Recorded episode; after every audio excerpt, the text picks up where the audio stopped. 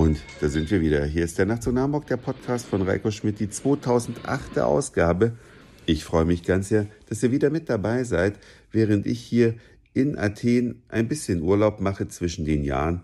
Und wenn man durch die Altstadtgassen hier so läuft, wundert man sich und freut sich auch, dass es hier noch ganz viele kleine Geschäfte gibt, die auch die Pandemie bisher überlebt haben. Es gibt auch ein bisschen Leerstand dazwischen, aber doch die meisten scheinen das überlebt zu haben. Und es gibt hier noch so richtig alteingesessene, herrliche Geschäfte. Unter anderem einen Laden, da gibt's nur Knöpfe für, ja, wenn man sich die Klamotten selber näht oder Kostüme oder was auch immer und Bordüren.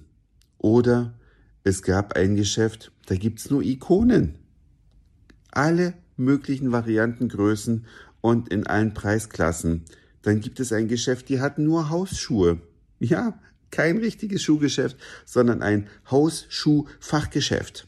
Also wirkt schon richtig angenehm, wenn man dran vorbeiläuft und man möchte am liebsten überall eine Kleinigkeit kaufen, nur damit diese wunderschönen Geschäfte erhalten bleiben, weil die Griechen offensichtlich noch nicht dazu übergegangen sind, alles online zu bestellen, was eine große Bereicherung für die Altstadt ist, weil dadurch existieren die ganzen kleinen Geschäfte noch, was echt schön ist. Und dann gibt es natürlich die unvermeidlichen Touristengeschäfte. Es gibt viele Bäckereien, auch alte Bäckereien, noch kleine Bäckereien, nicht nur Ketten, kleine Kaffeehäuser, Tavernen. Alles reiht sich aneinander. Und dieser Stadtteil, der heißt Plaka. Und von da aus läuft man dann möglicherweise auch zur Akropolis. Aber die Akropolis ist etwas ganz anderes, als die meisten immer glauben, dass sie es wäre, denn Akropolis heißt sinngemäß so viel übersetzt wie Burgberg.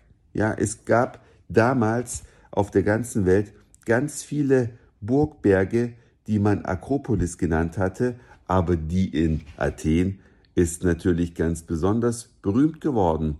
Und auf diesem Burgberg gibt es viele interessante historische Gebäude. Man bezahlt dann unten an der Kasse seinen Eintritt und läuft diesen allmählich ansteigenden Weg und kommt zunächst am Dionysos-Theater vorbei.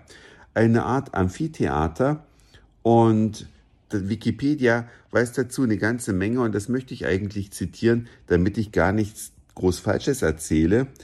Das Dionysos-Theater war das wichtigste Theater im antiken Griechenland und gilt als Geburtsstätte des Theaters der griechischen Antike und des Dramas überhaupt.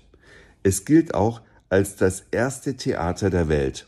Und wenn man das liest oder im Reiseführer gelesen hat und dann da steht und sieht, guck mal, das Ding wurde vor ungefähr 2500 Jahren gebaut.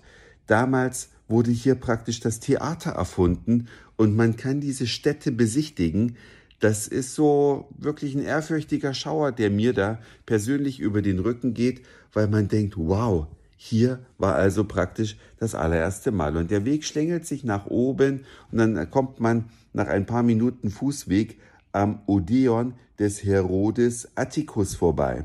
Das ist ein noch viel größeres Amphitheater, ein antikes Theater am Fuß des Akropolisfelsens und dieses Theater fasst 5000 Zuschauer. Und das wurde 600 Jahre später gebaut, also circa im Jahr 140. Stellt euch das mal vor. Man hat also vor fast 2000 Jahren ein Theater gebaut, da passten 5000 Zuschauer rein und das war ein geschlossenes Theater. Es hatte also ein Dach oben drüber, eine unfassbare Bauleistung im Altertum. Und seit den 1930er Jahren wird es wieder regelmäßig für Veranstaltungen benutzt. Also auch bis heute ist es Hauptschauplatz des Athen-Festivals. Irre, absolut irre. Ein Theater, fast 2000 Jahre alt. Das Dach ist irgendwann von irgendwelchen, bei irgendwelchen kriegerischen Aktivitäten runtergekommen, wurde dann nicht wieder aufgebaut. Es ist also heute ein nach oben offenes Amphitheater. Aber die Bühne, die ist vielleicht um die 20 Meter hoch, die steht noch. Das ist also wirklich Wahnsinn, so etwas mit eigenen Augen sehen zu können und daran spazieren zu können. Und dann sieht man natürlich ganz oben auf dem Felsen das Gebäude stehen, was wahrscheinlich die halbe Welt oder sogar noch mehr für die Akropolis halten, aber es ist das, nein, der Parthenon. So heißt dieser Tempelbau, der oben auf dem Berg steht und den viele als Akropolis bezeichnen. Übersetzt heißt es Jungfrauengemach und es ist dieser Tempel, der dort oben seit 2500 Jahren thront. Der wird natürlich ständig restauriert und am Laufen gehalten, sodass eben dieses Bauwerk nicht zusammenstürzt. Es ist unfassbar schön, da oben zu stehen. Man kann auf ganz Athen runterschauen. In Athen wohnen übrigens die Hälfte aller Griechen. Ja, man schaut auf ein endloses Häusermeer, egal in welche Richtung man schaut. Und da wohnen sie, die Hellenen. Mehr möchte ich ehrlich gesagt für heute nicht sagen, weil es hat mich heute vom Donner gerührt, dieser Moment, da oben gewesen zu sein, auf dem Berg Akropolis mit den vielen historischen Gebäuden. Ich kann nur eins sagen, wenn ihr nichts Besseres vorhabt, Silvester kann man ja eh dieses Jahr nicht großartig feiern, setzt euch einfach gerne morgen in den Flieger und kommt nach Athen und besichtigt diese wunderschöne Stadt, denn den allergrößten Luxus, den man haben kann, ist Platz. Und den hat man im Moment. Es wird wahrscheinlich den Akropolisberg nie wieder so menschenleer geben, ohne Tourismusgedränge. Man hat wirklich überall Platz, kommt überall ran, ohne Schlange stehen. Das ist wirklich purer Luxus.